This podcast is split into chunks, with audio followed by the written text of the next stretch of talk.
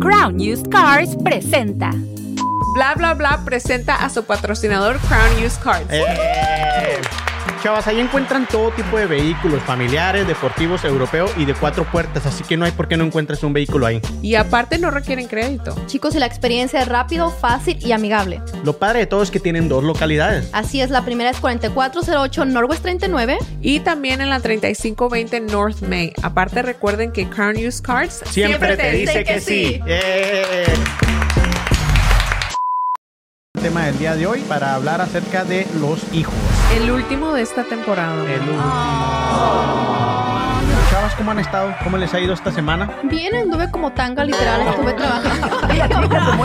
¿Sentiste en algún momento en tu rol de hija que por ser la mayor tenías más presión? Sí, no, sí. Y luego, pues llegamos aquí cuando no tenía seis años y ellos estaban muy chiquitos. Antes de que empezaran la escuela, a mí me gustaba mucho jugar a ser maestra con ellos. Así que los ponía a practicar el español y el inglés para que cuando entraran a la escuela, ellos no tuvieran que batallar. Porque cuando yo llegué aquí, pues no sabía nada de inglés y me hacían mucho bullying. Y yo dije, a mis hermanos no le van a hacer la misma cosa.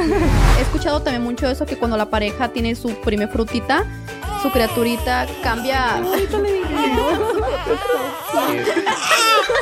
A mí el rol de, hijo que me tocó ser, pues yo era el más chiquito de todos. Entonces a mí me tocaba, que a mí no me gustaba honestamente, que mis hermanas tenían novia, ve con ellos. Honestamente sí me sentía bien incómodo, sobre todo cuando se empezaban a besar. ¿Tú mirabas Omar todo? Pues no es que lo miraba, o sea, trataban de entretenerme con algo, ¿no? Me compraban algo y así como que voltees y luego mis hermanas estaban acá. Mi hermano mayor no tiene novia, está soltero. Yo quiero que tenga novia porque le digo, parece una papa enterrada. Vive, o sea, hay tantas cosas en la vida. Hace que te quiera echar a ti. Muy bien que todos los días traía los audífonos, escuchaba música y, y no les hablaba. No quería hablar con mi papá, no quería hablar con mi mamá porque yo tenía tanto resentimiento de que no me estaban dejando crecer. Yo ya sentía que me habían prohibido el amor. Con el amor prohibido y dije, ay Dios. Eh, bien emo y con, con Celina. Una lágrima también. Ese era mi diario. De hecho, cuando regresamos de México, ya estaba, ya estaba acá. Me acuerdo que tenía una bolita así, mi diario. Así una bolita. Y yo decía, ¿por qué? Decía, una lágrima. Y el temerario. Bien emo. Metal. Metal. Oh, señorita, cara de pizza. Dicen que su madre se come. ¡Esta señorita!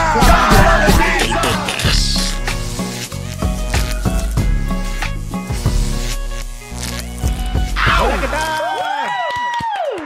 Bienvenidos a un episodio más de Bla Bla Bla, el podcast. El último de esta temporada. El man. último. Ah, yo sé que lo van a extrañar. Ah. Desde la ciudad de los búfalos y los bisontes, hoy nos despedimos nuestra tercera, ya tres temporadas. ¡Eh! ¡Viva México! Gracias a todos los ¿Cuál, cuál es tu canción? Provócame, baile. Provócame. Ah, sí, empieza la temporada con esa canción. Que los provoquemos a que nos vean la Sí, próxima para- también. Vamos a descansar un ratito y luego vamos a regresar con más nuevo patrocinador. Bueno, ya tenemos patrocinador, pero que nos siga patrocinando. Muchas sorpresas, vamos a tener más gente aquí. Otros Más regalos invitados. como este. Hoy tenemos a Suset. Bravo, un Un aplauso. aplauso para Aplausos, usted. comadre. Bienvenida. Suset Gallegos. Esta niña yo la conozco, yo casi casi la cargué. ¡Ay, Omar, qué romántico! ¡No Ya manches! me siento bien viejo, ¿no? Estoy bien viejo. ¡Abuelo! No, pero hace mucho tiempo que conocí a Suset y desde que era era prácticamente una niña, una adolescente, 16, 15 años por ahí. Y desde siempre yo la miraba que tenía su, su, su meta bien fija. O sea, ella sabía que era estudiar, era comprometida con todo el apoyo que le han dado sus papás. Y por eso hoy en este episodio, episodio de, de la, de la serie que traemos de padre, madre e hijos, por eso pensamos en ella y la trajimos para que nos hablara un poquito de su relación con sus papás. De lo que es ser hijo, de lo que es ser una hija. Su rol de ella como Sí. hija. Pero Suset, ándale, ¿cómo, cómo, cómo- há- háblale a tu público, a la, a la gente que nos está Te viendo? quieren conocer. Pues gracias por tenerme, por invitarme, primeramente. Un poquito más. Este, Ajá. ay, perdón. Este, pues estoy muy emocionada de estar aquí. Y pues sí, como, como dice Omar, casi es mi abuelito. Ah, Él se quería poner papá y abuelito. yo pensé que ibas a ser su hermano mayor. Su tío, su tío buena onda, Sí. ¿no? El chavo pero está bien. Continúa, comadre. Este, no, pues soy la mayor de, de tres. Este, tengo dos hermanos menores, Rafael y Gael. Un Eh, saludo para Rafael y sí, Gael que nos hermanos. compartan ahí, Ah, porfa. Oye, todos los nombres rimaron, rimaron, ¿no? Suset, Rafael, Gael. Sí, lo planearon muy bien. Mis primos tienen los nombres también que riman. Ah, qué Wow. padre. Ya todo da. Este, sí, Toma pues, notas, Omar. ¿Eh? Toma notas, Omar. Sí, ya sé. Perdón, No la vamos a dejar terminar. Perdón, No, no, comadre. está bien, no, no, está bien. Este, no, soy la, la mayor y, y, pues como pre- preguntan qué significa ser un hijo, qué significa ser una hija. Yo creo que para todos significa algo diferente. Este, yo siendo la mayor son diferentes responsabilidades y diferentes, eh, pues, roles. Como cargos. Sí, diferentes sí. cargos. Este, y pues sí, soy muy, muy apegada a mis papás. Este, Comadre, ¿de dónde vienes? ¿Eres originaria de Ah, México? Por favor, Sí. dile de dónde. Ay, Omar, yo lo ya estaba Omar estaba ya esperando. está Eh, Sí, Omar está así como que el cuello, así como que... Soy de Juárez, de Juárez, Chihuahua. Ahí nací. Un Un aplauso. aplauso para Juárez que está haciendo presencia otra vez. Eh, sí, soy de, nací en Juárez, pero soy de un pueblo que se llama la Colonia Guadalupe Victoria, que está a una hora de ahí. Ah, Oh, ok, ok. ok. No es el valle, ¿verdad? cuen- No, ¿O sí cuenta como. Ay, Omar, ya tengo tu pasaporte saliendo. Ah. No, na- nada más porque que es una mujer muy sí. emprendedora, muy luchona, entonces Sí. por eso la, la contamos como Juarito, no te preocupes. Sí. Ah, ok, está bien. Si te alcanzas. No, y de hecho sí, se siente uno muy, mucho más orgulloso de que alguien sea de donde uno es cuando esa persona tiene muchos logros, ¿verdad? A veces no tendría que importar eso, pero la verdad que sí. Sí, sí. Omar O al menos se ve intentarlo. muy orgulloso, se siente como pavo real. Casi, Como su casi. abuelito. Orgulloso, de su nieta. Su fotito aquí de...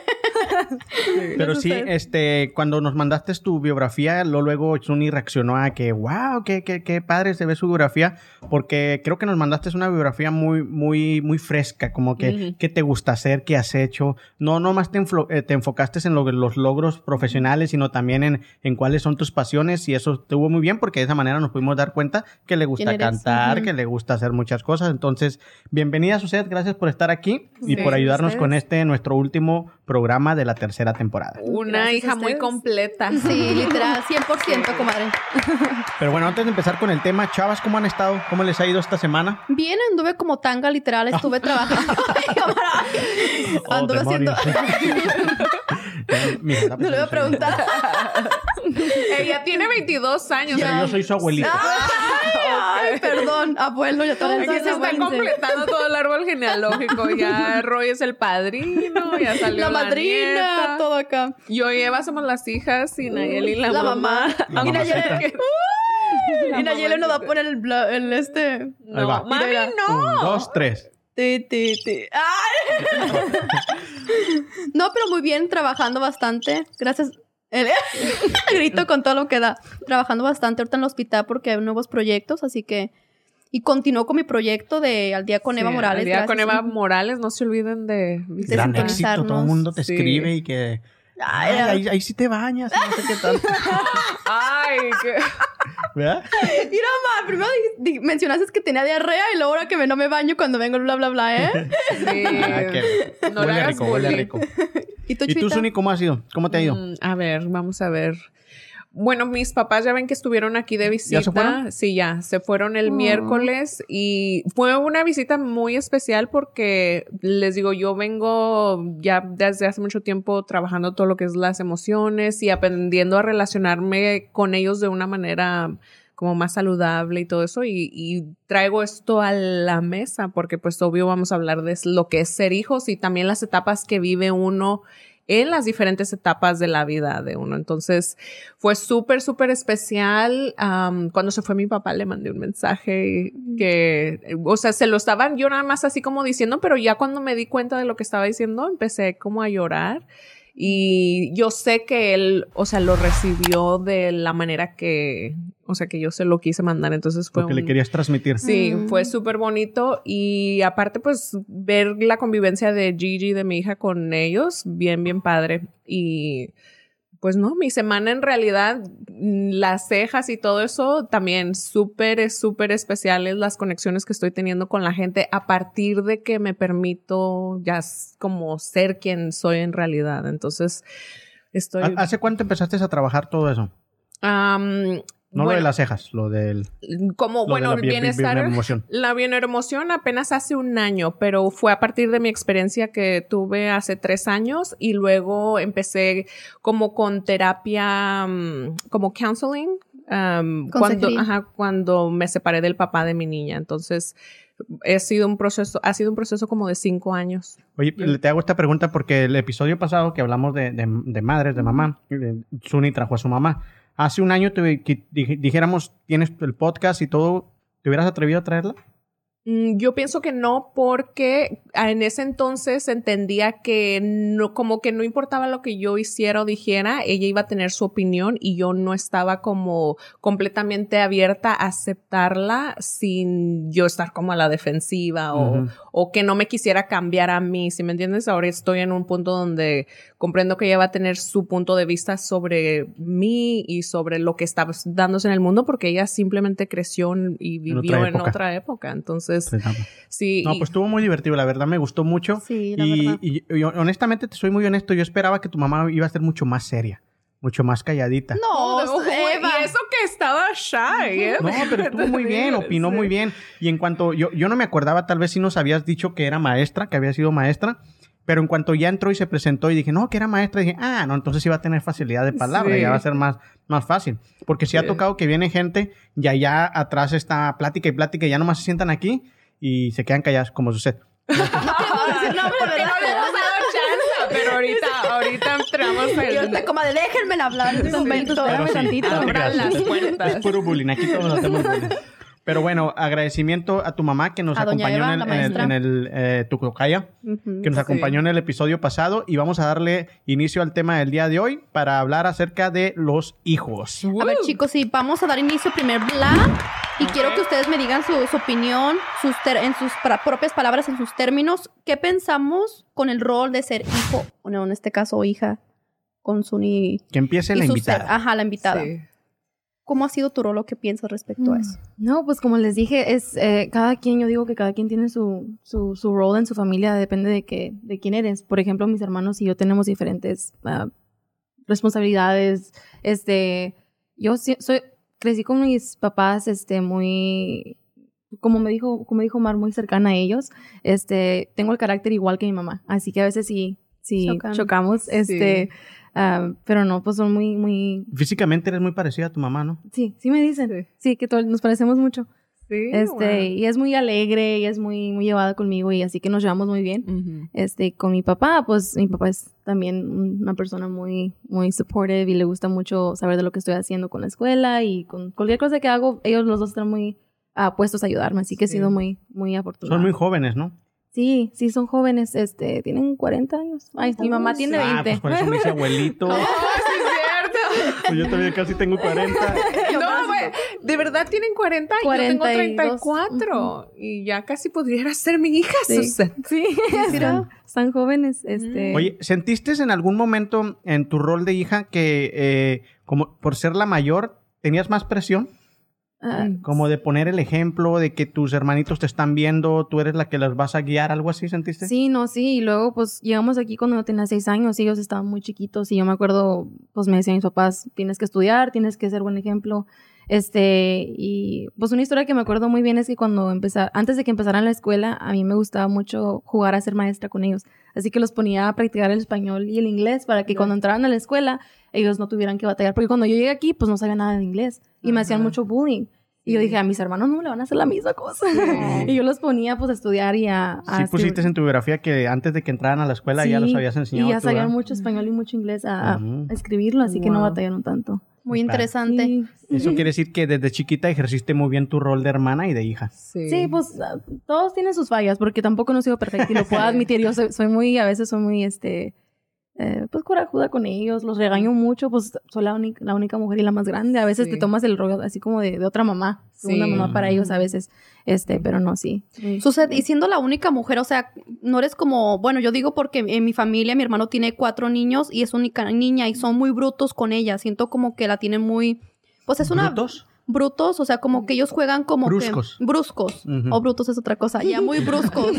De este, o sea, ellos como que le avientan la pelota y ya está chiquita, o sea, en vez de jugar ella con Barbie le ponen carritos y la avientan y todo eso. ¿Tú crees fue algo similar tu Pues fíjate, Niñez. yo creo que como fui la más grande, al más chiquito le llevo seis años, siete, siete años Oh, y al otro cuatro. Así que No, estábamos muy separados, como no, nunca alcanzamos a jugar juntos. Este, y más bien yo les los ponía a jugar lo que a mí se me daba la gana. Niña, Sí, ya. Sí. Ven que te voy a hacer tus Sí, trencitos. sí, ¿no? yo los ponía a jugar Sí. conmigo, este, y luego pues no somos una familia, sí somos familia, ¿cómo se dice? Muy juguetona, nos gusta mucho jugar y así es como nos enseñamos el cariño, insultándonos Sí. o pegándonos y jugando Yo creo que, así. eh, no, yo quiero decir lo que es clásico de Juárez, no sé por qué, así somos en la familia también. Mi hermana no se refiere Amor a mí. apache, ¿no? Sí, mis hermanas no se refieren a mí a cabrón, siempre, cabrón, ven para acá. Ay, pinche Omar. O sea, siempre es la manera de Sí. cómo nos... Y yo nunca lo miré mal. No, Sí. porque uno se la hace ya, lo escuchas todo el tiempo que es. No, y es bien. todo el tono, o Sí. sea, porque hay veces que dices esas mismas palabras, pero va infundido, o sea, con otro sentimiento y lo siente uno rápidamente. Porque en mi casa no eran malas palabras, era como que grande mi familia, y especialmente como mujeres no podríamos decir malas palabras. Y mis vecinas, ellas se crean así, hijo de la chica. y yo así como que, y cuando iba con ellas, regresaba a la casa y yo, mamá, Marila dijo que hijo de la, mamá, no digas eso, mi hija. mi mamá, eso no lo digas. Pero ellas lo decían como ese Mar, con ta- o sea, todo el tiempo, eso era, Jugueteando, ajá. sí. So, hasta su No, mamá. yo hasta ponía a mis hermanas a que uh, por una hora, vamos a decir, remalazones. o sea, no, chiquillas, pues somos un año de diferencia. Yo tengo Oh, dos hermanas, un saludo a Nini y a Evita. Y a Oh. mis Evita, hermanas. Otra Eva. Eva, Eva. sí, Eva Nidia se llama. Y tengo a mis hermanas americanas o postizas por parte de mi tía, que fue con la que me vine a vivir aquí. Pero yo sí considero que el rol del hijo mayor, ya sea hija o hijo, tiene mucho que ver con... ¿Tú eres que la mayor? Yo soy la mayor de mis Oh. hermanas. Que Nayeli me dijo que me veía muy bien para... Pasé la mayor. Porque ahorita le O sea, enseñé da- las... dato innecesario. Continúa, Churita, por favor. Todo eso influye de verdad en cómo vive uno, o sea, que eres la mayor, a veces siente uno sí esa responsabilidad de poner el ejemplo y no es tanto en mi caso, o sea, sí era porque de verdad quería que mis hermanas fueran mejor que yo y todo eso, pero también era mucha responsabilidad este el no hacer quedar mal a mis papás. Entonces era como que cuando nos venimos aquí a Estados Unidos, mis papás estaban en México, entonces era como que yo sí me tomé el rol de mamá y todo eso. Pero luego me di cuenta que lo que yo batallé en, o sea, no sé, las cosas que fueron difíciles para mí, el yo haberlas superado sola, aunque mis papás y mi tía y, y la familia siempre estuvo ahí apoyando, fue lo que me hizo fuerte. Entonces, al yo quererles evitar su sufrimiento, hacía que ellos, que ellas no desarrollaran sus propias habilidades y sus propios challenges. Entonces, de esa manera sí pude como que, ok, dejarlas volar o de- dejarlas que, que sean, ¿verdad? Sí, pues en mi, en mi caso yo pienso que hay una cierta etapa donde básicamente el ser hijo depende todo de tus papás y, y tu fundamento principal ahí es donde se forma. O sea, como te eduquen, como te guíen, los miedos que te infundan, las seguridades que te infundan, este, todo eso en, en tu etapa de adolescencia se va a reflejar, es cuando va a salir. Sí. Y eso es lo que te ayuda a salir de la adolescencia, porque si te metieron muchos miedos cuando estés en la adolescencia y que te, que te empiezas a, a sentir el amo y señor del, del mundo, es cuando esos miedos o esas seguridades son las que te van a sacar adelante a llegar a la juventud en plenitud. Oye, todo eso lo maneja la bioemoción. Oh, ya está tomando clases, ¿eh? Ya está tomando clases. En privado, ¿no? En YouTube. Dale. No, neta que sí es cierto. O sea, se maneja, este, yo iba a dar mi punto sobre lo que pensamos de los hijos. doy datos muy... muy Ah, Sí, sí, ok. Si es el abuelito, tiene que... Tiene que saber, o sea, tú sabes la edad. Pero sí, yo, mira, mucho de lo que ahora comprendo, lo comprendo porque nosotros somos, o sea, la, cre- la creación, sí, somos células. Ah, yo también aprendí, también estoy tomando mi dio. Eh, Eso es de la ciencia, va. Ok, perdón. Pero no, pero sí es cierto, mira, como Dios es el Padre, ¿verdad? La tierra es nuestra madre y nosotros somos la creación de Dios. Entonces, mucho de cómo nos relacionamos nosotros o nuestros padres se relacionan con nosotros tiene que ver con cómo se relaciona Dios con su creación. Entonces, siempre tratar de emular esa palabra, digo emular, que es una palabra que usa Mar, eso en nuestras relaciones que tenemos y como dice Omar, lo que va uno viendo cuando va creciendo lo va formando. Y hay etapas muy específicas y muy trascendentes en la vida de las personas que no tiene que ver solamente con, ay, mis papás me querían mucho me compraban todo, o sea, va más allá, o sea, hay etapas de la evolución de la creación que sí tiene uno que como, res- uh, ¿cómo se dice? Mm, Respetarlas, no respetarlas, sino... O sea, tomarlas en cuenta, no puedes como pretender que no existen. ¿Y Es tú, Eva? ¿No contestaste? Bueno, para mí lo que ser hijo, estuve mirando también varios artículos, haciendo mi, mi tarea como Mar, dice que es el regalo más grande y el fruto de amor de una pareja. Eso es lo- la definición que ellos estaban dando de lo que es ser un hijo. Y como dijo Suset, es que no te quería cambiar el nombre porque no sé si lo digo bien. No está bien. de este, cada persona tiene diferente definición y para mí, pues, hijos, hablando de, de lo que es el significado, obviamente pueden ser hijos bi- biológicos o hijos adoptivos. Y no voy a ver Omar porque siempre dice que lo veo cuando digo que. Sí. Omar. Pues de hecho yo traigo el concepto de hijo o Adoptado. hija. Ok. Los hijos pueden ser biológicos o adoptivos. Los padres biológicos son aquellos que engendran a su hijo a través de una relación sexual oh, o con asistencia de alguna técnica de fertiliza- fertilización asistida. Los padres adoptivos, en cambio, asumen la crianza y el cuidado de los hijos biológicos de otros individuos. Más allá de los genes, un hijo biológico y un hijo adoptivo merecen y necesitan la misma atención y el mismo amor por parte de quienes asumen el rol de ser padres. Sí, wow. Me gustó la forma romántica en cómo lo puso Eva. ¿Qué dijiste de...? Es que esto aprendo ¿qué? francés, Sí. es más romántica. No, pero que es el, que el, que es el resultado de es el regalo más grande y el fruto del amor de una pareja. Sí, que literal es lo que estaba diciendo. O sea, el padre, la madre, la creación es el fruto del amor. O sea, nosotros somos la representación del amor de Dios en la tierra. Entonces, sí tiene uno que como internal, internalizar primero el sentimiento para que luego ya el comportamiento y todo lo demás. Usted, de- ustedes, o sea, todos vamos a decir lo mismo, pero en realidad, si les hubieran dado a escoger, hubieran, hubieran decidido escoger en la misma familia, nacer en la misma familia. Yo antes, a lo mejor, si no estuvieras, o sea, lo- anteriormente, si me hubieses preguntado, hubiera dicho que a lo mejor me hubiera con- gustado conocer, pero no, no, no por mi familia, sino como en otro país, o sea, ser otra etnia, por ejemplo, afroamericana, o sea, Morroco. y- pero por, porque me gusta la cultura, la diversidad y todo eso. ¡Oh, ma! Oh, carita Una citizen of the world. Pero, o sea, ya aquí con mi bigote y raíces Sí, aquí, todo ¿No fuiste al sugar waxing? No he ido, ahorita les cuento de eso. Pero de este, yo digo que no. Yo digo que, mi, o sea, mi mamá es la, para mí la- ha sido la mejor mamá que, que Sí. tengo. ¿Tú, Suset? No, yo no me guiaría, no me guiaría con otra familia. Es que eso no lo podemos saber. ¿Verdad? Pues Sí. es que... ¿Qué tal que Pero quiere decir que eres feliz. O Sí, sea, eres sí. feliz ahorita, entonces no sentirías el. Sí. Yo cuando estaba teenager, yo sí quería que la maestra Emma fuera mi mamá.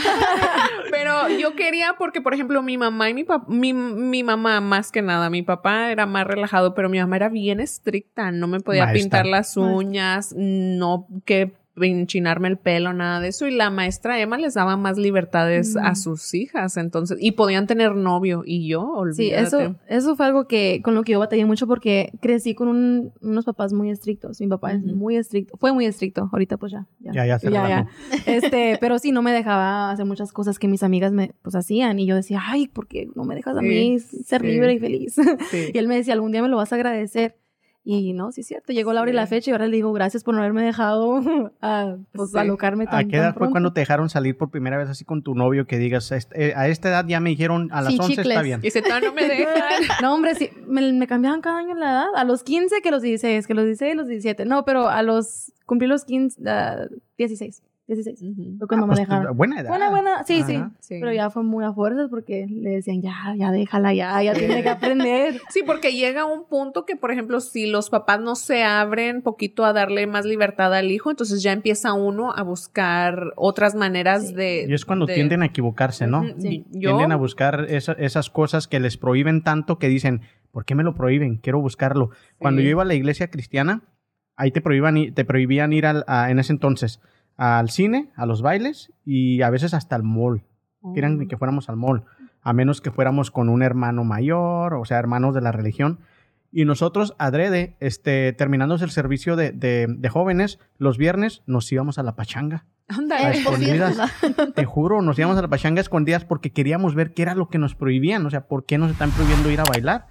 Ya entrabas ahí, no se te hacía algo como que para realmente como para que... acá. Ajá, un pecado. Si todo el mundo andaba feliz. Sí, de repente mirabas que la cerveza y para en ese entonces para nosotros era fuerte ver una cerveza. Oh, está tomando, no manches. Pero es por lo Holly Water mismo- echándole agua bendita ahí. Es por lo mismo de, de que te tenían tan, tan en esa burbuja de que no hicieras nada y tus únicos amigos permitidos que lo, lo veían con buenos ojos en, en esa, en esa iglesia eran los mismos que estábamos en la, en la iglesia. Mm. Decíamos que teníamos un amiguito por allá, tráelo, necesitamos conocerlo y ahí lo llevabas al pobre amiguito al, al- al Sí, culto, te- al servicio. Y a veces sí se quedaban y otras veces como que, no, aquí está muy aburrido, carnal.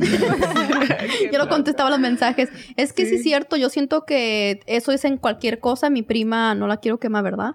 Pero también era como que prohibido tener novio, no sé cuánto. Y para mis tíos, ella no tiene novio. Entonces un verano me dejaron allá en Texas con ella.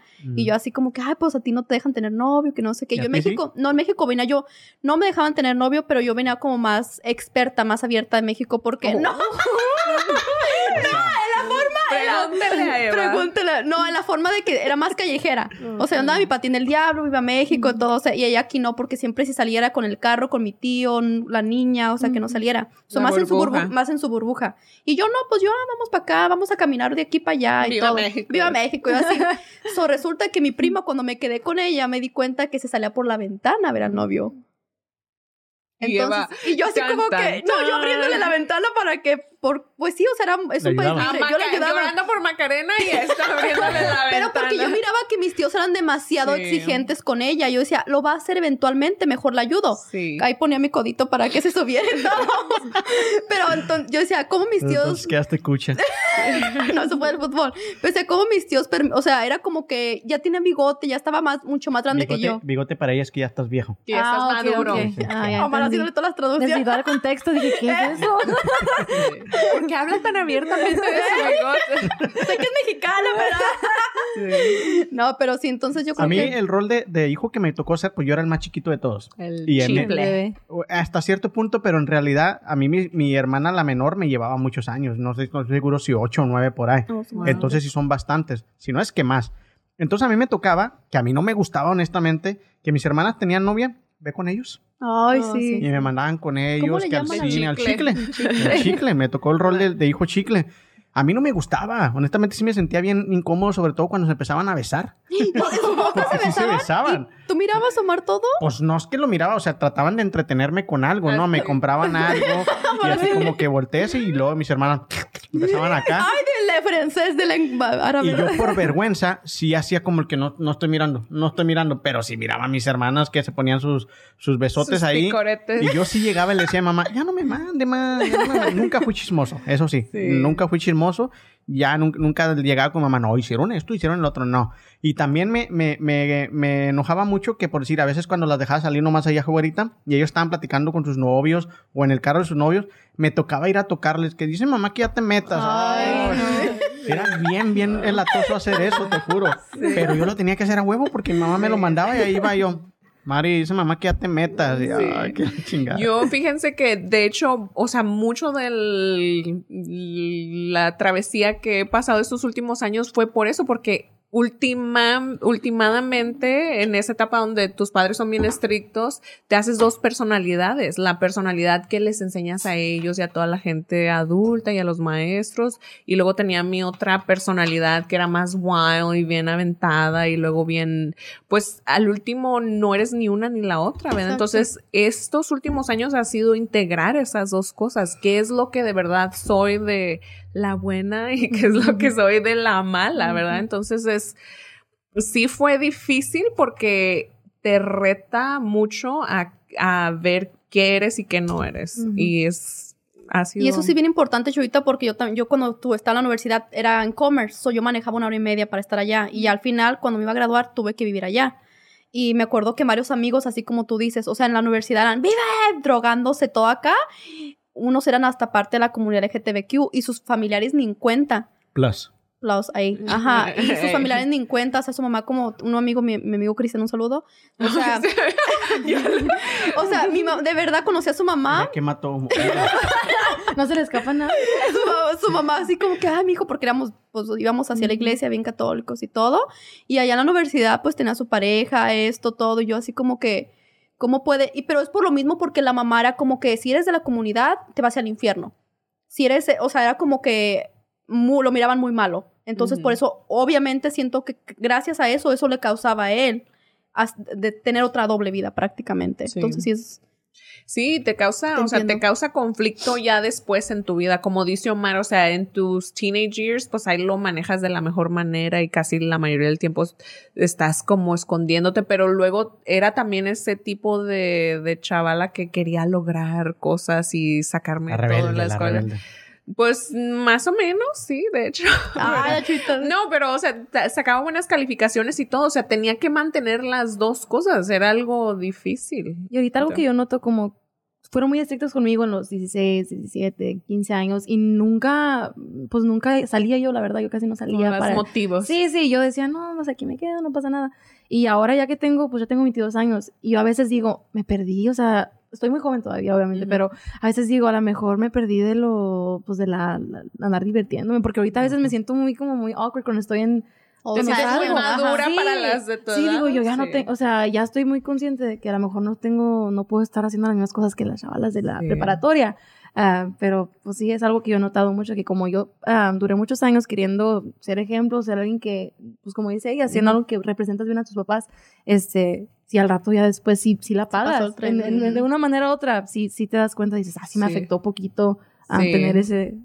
Y sí, y llegas, mindset. llegas a esta edad como íntegra en, en tu, vamos a decir, en tu pureza emocional o no sé cómo ponerlo, Más ¿verdad? Pero ¿no? sí, pues no es tanto inocencia porque no, no te siento que seas así como like, inocente de que no tengas conciencia de que todas estas cosas se dan, pero simplemente no, no fuiste parte de eso. Y a veces te sientes como que no fuiste parte, entonces te falta algo, pero está súper bien, porque ahora ya de adulta, si tú te das la chance, lo puedes hacer y Ujú. esa conciencia. Y ya con ¿no? eso, ajá, exacto, ya ahora sabes lo que realmente es mejor para ti o las consecuencias, porque también cuando estamos jóvenes, si no te están jalando la cuerda, uno, uh, chichis para la banda o lo que sea. Anita, Pareció No, que no, sí. no, no, No, sí, no. no, no, ella. Mejor pasamos al segundo plano. no, no, pero sí, o sea, o lo sea, que te dice alocas, a lo sí. que voy es que te alocas si no tienes ese como que te estén jalando la cuerda, vaya. Ujú. Y ya, o sea, aunque nosotros por la juventud, ¿verdad? O sea, uno quiere andar allá viendo el mundo, comiendo, como dice Omar, el mundo en un taco, pero no es así. O sea, todo tiene consecuencia. Y se los quiero- voy a abrir un paréntesis antes de, de em, continuar con el segundo bla. Yo tengo un amigo que lo quiero mucho y cuando... No digas el nombre. con el, Suficientes yo cansé, ¿verdad? Así como que... Y él este vino a Estados Unidos desde joven y pues sus papás lo trabajó aquí bastante. Cuando fue a México tenía como 16 años, le compraron un atajo. So, obviamente estamos de niños, yo estaba todavía en la, ¿cómo se llama? La doctrina. Y el muchacho, un niño prácticamente llegó con, con un atajo manejando, le pisaba y todo eso. O sea, él se sentía el niño más rico y más, o sea, todo, ¿verdad? Vive en México y atropelló a una niña iba a alta velocidad y la niña iba saliendo de su casa y la atropelló. Él, o sea, la policía, todo cuando se hizo el reporte policíaco y todo eso fue como, ay, la carita que haces, perdón. No, Es que nos, nos lleva sí, es que de las chichis para la banda la atropellaron. No manches, este es un cambio bien radical. No, perdón, es que tu, car- tu carita que haces. Bueno, y resulta que el chavo, o sea, aunque la mamá dijo que era una, un accidente, ¿verdad? O sea, no le iban a meter a la, pol- a la cárcel ni nada. eh, mi La amigo, mamá de quién. La mamá de la niña. Ay, güey, que no. la mamá de la niña dijo que, ajá, dijo que lo perdonaba, o sea, que eh, no, fue un accidente realmente y que todo eso, él nunca se pudo perdonar y a la fecha está un este de locos, de, Ah. ajá, y es de mi edad y le digo, ma, qué triste que a lo mejor sus padres no sí, le... pensaron que les iban a, a- a hacer un bien con ese regalo y terminó siendo pues Toda el su vida. acabose de su vida. Ay, qué- Entonces Sí. son cosas que Ay, a veces... Pues como no sé si ustedes se han dado cuenta, pasamos al segundo bla.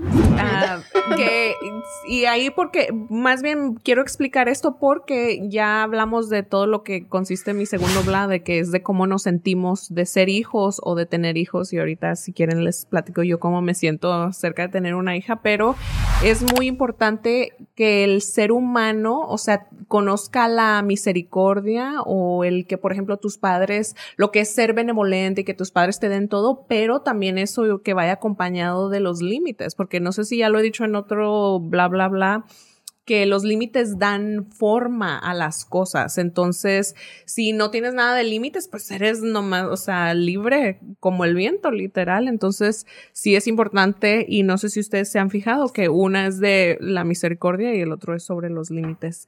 Así que, chicos, ¿cómo se sienten ustedes de ser hijos? O sea, de ser no del, de su rol ni nada de eso, sino cómo se sienten en su interior de ser hijos de alguien, eh, de Anita, de Vicky. Doña Vicky. Doña Vicky, ¿cómo se llaman tus papás? Eh, Guadalupe y Rafael. Guadalupe y Rafael y de Evangelina y Jorge Enrique. Ay, la chulita con voz de Sensation. Yo creo que también es una responsabilidad porque inconscientemente si te han enseñado que tienes que ser un buen hijo, tienes que ser un... o ellos te enseñan lo que es bueno para la sociedad, entonces tú quieres ser lo mismo, ¿verdad? Como monkey see, monkey do. So, tú miras que tus padres son buenos, ayudan a los demás, trabajan, son miembros de la sociedad activo y todo eso, y dices, oh, yo quiero ser como ellos. es una responsabilidad, aunque de pequeño no lo entiendas, porque obviamente pues no sabemos ni que vendemos papas, pero ya de adulto ya es como que, ok, como que agarras la onda. Y, no, y más porque tuviste esos, esos, esos rómoros en tu, en tu vida. Eso para mí es una responsabilidad, ser hija. No me mires, sea, sigue tú. Ay, estoy esperando una respuesta bien ¿Verdad? Así como que... No, yo algo que para mí, ahorita ya, pues ya más grande, yo me divierto mucho con mis papás. Este, yo les platico, yo soy muy abierta con ellos y es algo que iba a decir antes porque como yo crecí siguiendo las reglas de ellos, este, ahora me siento muy a gusto en contarles cosas porque sé que pues ya, ya, ya tienes edad. Sí, confían en mí, saben que pues me sé portar bien y yo me gusta mucho jugar con ellos, me gusta reírme con ellos y like, genuinamente me siento muy a gusto platicando con ellos de cualquier cosa. Y es algo que para mí ser un hijo significa tener unos, no amigos, porque a mí siempre me han dicho que los papás no son amigos. Es lo que te iba a preguntar, ¿hasta dónde dejas esa línea de, son mis papás o son, son mis amigos, les tengo tanta confianza? Pues yo desde chiquita soy muy muy, muy llevada con ellos. Me gusta. Dice mi mamá, siempre has sido muy alcanzadita, eres muy, muy chismosa, muy habladora desde chiquita. Así que yo siempre crecí, crecí con ellos con esa relación. Yo me gusta jugar con ellos, nada de que usted muy, no soy muy formal con ellos. Este, obviamente hay un respeto, no, no les, hablas de usted o de tú? No, de tú. ¿De tú? Y luego también creo que tiene que ver porque, pues, jóvenes, son papás jóvenes. Este, yo siempre me he llevado con ellos así como, no como amigos, pero pues Sí. Yo eso lo manejo que puedes, que tus papás no son tus amigos, pero puedes tener una amistad con ellos, que es diferente, ¿verdad? O sea, todavía mantiene Se requiere un grado de, madurez en el hijo para no, no cruzar esa línea.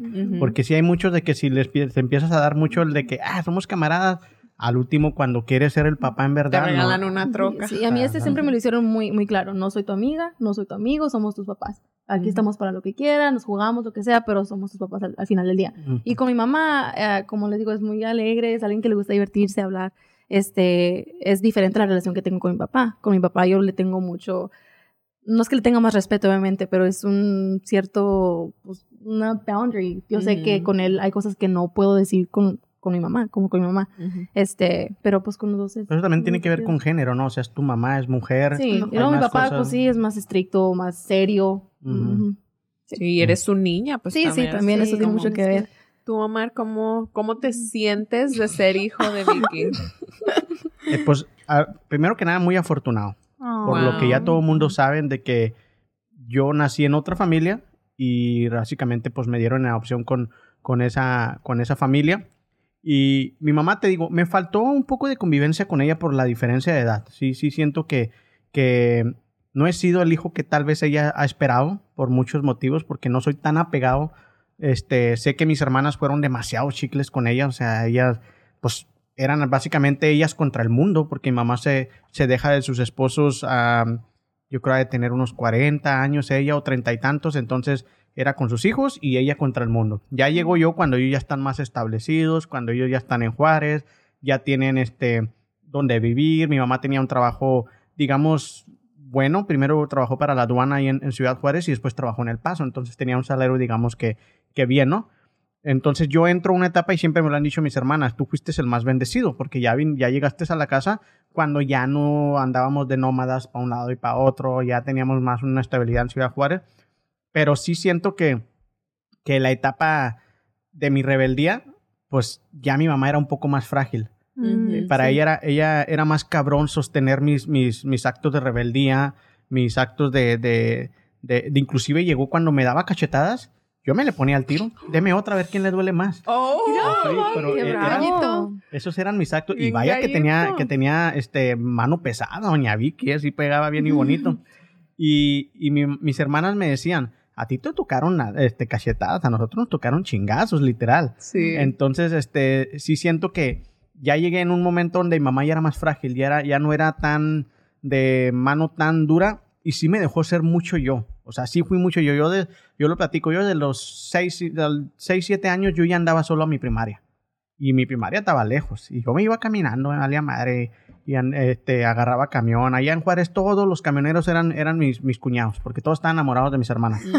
Entonces, donde me miraban caminar, cuñadillo, súbase, y ya, me subí al, al camión y me llevaban. Este, pero sí, afortunado, bendecido, y sí, como lo dije en, el- en el, en el episodio de mamá, me hubiera, me hubiera gustado llegar antes, haber sido hijo a, a, a una edad de mi mamá más temprana. Porque como dices tú, tus papás son muy jóvenes y tienes esa de cómo te llevas, esa confianza. Yo siento que sí hubo muchas cosas que yo nunca le platiqué o consulté con mi mamá porque yo decía, ya está grande, Exacto, ya ya está es grande, ¿para qué? Y Yo solito me las arreglaba. Y sí hubo muchas cosas que yo solo pude, me las tuve que arreglar porque inclusive ni con mis hermanas, mis hermanas también ya eran grandes, ya, ya traían su pedo de novio, de que De su- se estaban casando, de, de todo eso. Entonces ya era muy difícil este, sostener una relación con ellos de más cercana de, ok, soy el niño más chiquillo, sí, este, necesito ayuda, necesito que me guíen en esto. Yo supe mucho de lo que era la sexualidad y todo eso, pero porque conviví con tres mujeres que básicamente les valía madre y hacían todo enfrente de mí, no sexualmente, sino hablaban de todo eso, de la, de la menstruación, de, del cuidado con, con sus novios y todo eso. Entonces ahí yo agarré muchas cosas y por eso pienso que, que me, me fui criando como un buen hombre, porque considero que soy un buen hombre. Pero en cuanto a lo que es hijo, sí siento que le quedo de ver a mi mamá en cuanto a eso, porque yo no estoy tan apegado a ella. O sea, yo, yo estoy seguro que a ella le encantaría más que yo fuera de los que mínimo dos o tres veces por semana estuviera ahí en la casa y visitándola y haciendo cosas con ella, pero no, no, no me acostumbré, nunca me acostumbré. Y pues ahorita ahí están las consecuencias, que no estoy tan apegado a ella, no soy un hijo muy apegado a, a mi mamá. Yo me atraganto porque, o sea, sí, haz de cuenta que en eso de estudiando la emoción sí te das cuenta que está bien como embrace el, el papel que te haya tocado, ¿sí me entiendes? Porque a veces uno ve, ah, porque no voy tres o cuatro veces a la casa de mis papás, no soy buen hijo y no, no tiene nada que ver con eso. Tiene que ver la calidad de la relación que uno tiene con ellos y yo igual que usted, tengo, pues ustedes vieron, o sea, me llevo muy, muy bien con mi mamá y nos decimos verdades a veces, pues fuertes, ¿verdad? Con respeto, o no sé si a lo mejor, yo en muchas ocasiones le he faltado el respeto, le he faltado el respeto en frente de mis amigas y cosas así. Pero nunca, o sea, a propósito, ¿sí me entiendes? Es como que vienen, te dicen algo y luego te cae mal que te dicen, usted, vayas para allá, que quién sabe qué, ¿sí me entiendes? Y no me daba cuenta lo irrespetuosa que estaba haciendo. Entonces, mi relación con mis papás ha evolucionado mucho. A mi papá, a ese sí, no, no le Ah, miedito. Sí. Pero mira, o sea, todo, todo está tan relacionado que igual como el, el afecto, la atención o lo que sea que yo quería de mi papá, lo buscaba en, en parejas. Los hombres, en las relaciones. Entonces, crece uno como muy desbalanceado, pero ahorita me siento súper afortunada y súper bendecida de haber vivido todo eso porque ahora me hizo la mujer que soy. Entonces Gigi, como mi hija, tiene la oportunidad de una vida completamente diferente porque yo estoy tratando de, como de ser la, la mujer que yo quisiera que ella fuera en respecto a, no a que tengas Ejemplo. esta carrera ni nada de eso, sino en cómo se sienta, o sea, que se sienta libre, que se sienta apoyada, que se sienta que tiene amor incondicional, no en cosas específicas de que quiero que logres esto y esto otro, porque yo sentí que como mis papás me demostraron el amor, era queriéndome impulsar a algo específico. Mm. Cuando decidí entrar a la carrera de estilista,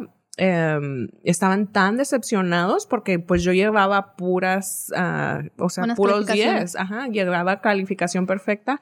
Entonces era como que para ellos, ¿verdad? Desvalorizan el- la carrera, ¿no? Como que piensan que no es una carrera, como no está sostenida como un abogado, una, entonces dicen, doctora. algo Sí. así. Y luego llega el punto donde hasta ya la bioneuroemoción me lo validó, pero era de que yo le decía a mi mamá, pero que no se supone que los papás quieren que los que, que uno sea Sea feliz. Yo soy muy feliz haciendo lo que hago. Entonces, ahí era donde como los papás se tienen que ver a sí mismos y es como que sí cierto, ¿verdad? o sea, si ella está feliz, pues qué importa que no sea un doctor, abogada, lo que sea, ¿verdad? Porque para ellos era como una carrera. Entonces, sí fue un, o sea, una journey, ¿verdad? O sea, fue un camino difícil porque mucha parte de, o sea, de donde me sentía bendecida de que fueran mis padres, me sentía también como que los estaba dejando. Defraudando. Ajá, a pesar de que trataba muy duro de ser como el ejemplo para mis hermanas y lo que sea, pero en fin.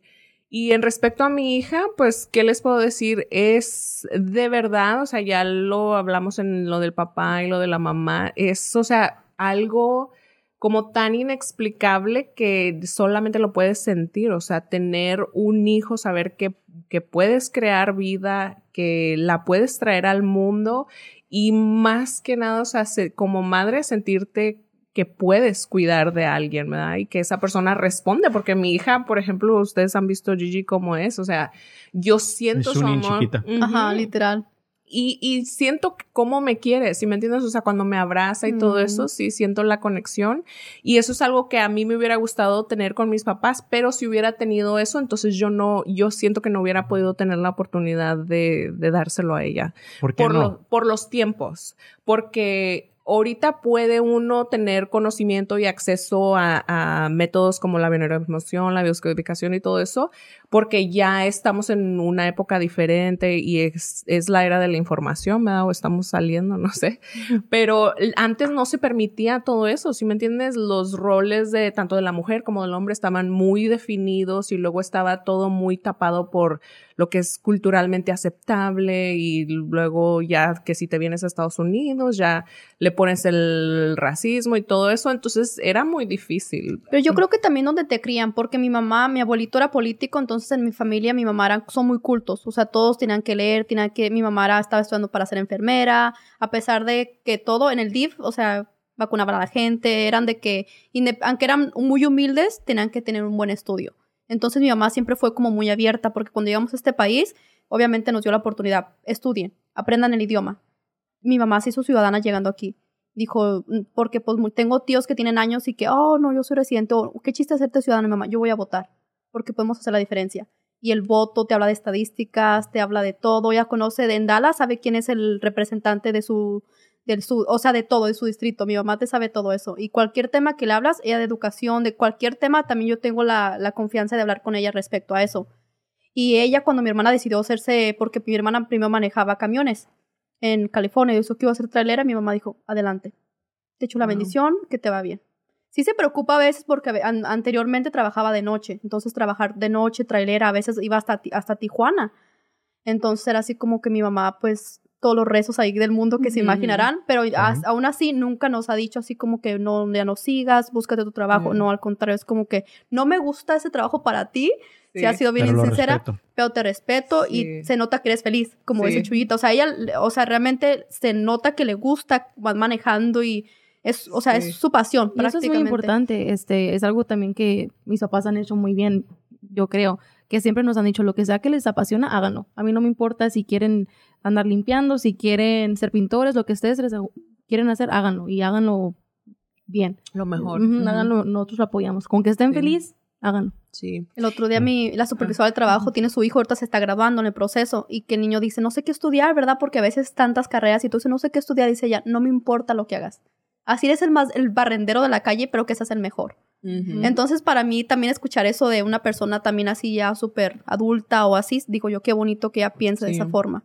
Y este, digo, son los tiempos que ahorita ya se permite y yo pienso que a lo mejor tu mamá balancea mucho de como, por ejemplo, tener ese lado que entiende que la educación y normas y todo eso es muy importante, pero lo balancea con la espiritualidad, ¿verdad? Que sabes, es tienes plena confianza en Dios de que Él la está cuidando, te está cuidando a ti y igual yo siento que pues, o sea, tengo el privilegio de estar sentada aquí, de dar mi opinión en cosas que No, a lo sí, mejor no debería, entonces es súper. No, sí es cierto, Bueno. porque antes de eso, cuando le decían, ah, creces sola a tus hijos, creo cuatro hijos sola, no, los creo con ayuda de Dios.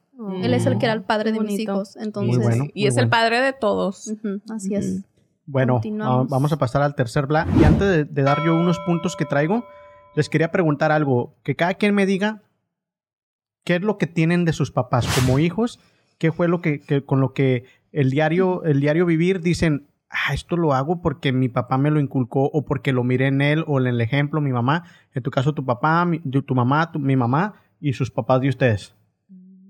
Yo cre- creo que cuando estábamos chiquitos que comíamos, mi mamá siempre nos ha- hacíamos, pero la oración era al final. Era gracias a Dios que nos dio de comer y nos dio nuestro pan de cada día. Y ahora inconscientemente la tengo así como que cuando como yo, gracias a Dios que nos dio de comer. Porque mi mamá, y ya pues ahora se puede decir con bigote y todo eso, a pesar de la- las épocas donde estemos o donde esté, siempre me acuerdo de eso. Entonces, se me hace raro que... Sony. Uy, yo fíjate que, mm, o sea, todo es como más emocional, como mi manera de procesar la vida había sido mucho como mi mamá, pero yo me crié más bien con mi abuelita, Oh, o sí, sea, sí. de chiquita, entonces tengo cosas de ella, pero no, no sé. De tu abuelita, No. ¿qué tendrás? Pues eh, mi abuelita era muy cariñosa. O sea, ella sí era de, ay, su niquito, que quién sabe qué tanto, que para acá. Entonces, a mí me gusta ser así con Gigi. Y siento que es- eso me gusta mucho que lo agarré de mi abuelita. O sea, Mm. porque siento que era algo que en nuestra familia, en este árbol genealógico que tengo con mi mamá y mi papá, era algo que se tenía que rescatar porque mi papá, a pesar que es cariñoso, no es tan, o sea, no es expres, no es Ujú. efusivo y, y eso a veces mm, tiene que salir, ¿sí me entiendes? O sea, A ver, ahora, cuando una persona es demasiado efusiva, que ya se te hace hasta costumbre que sea así, y cuando una persona no es tan efusiva como tu papá, y el día que te lo demuestra, ¿no lo valoras más? Sí.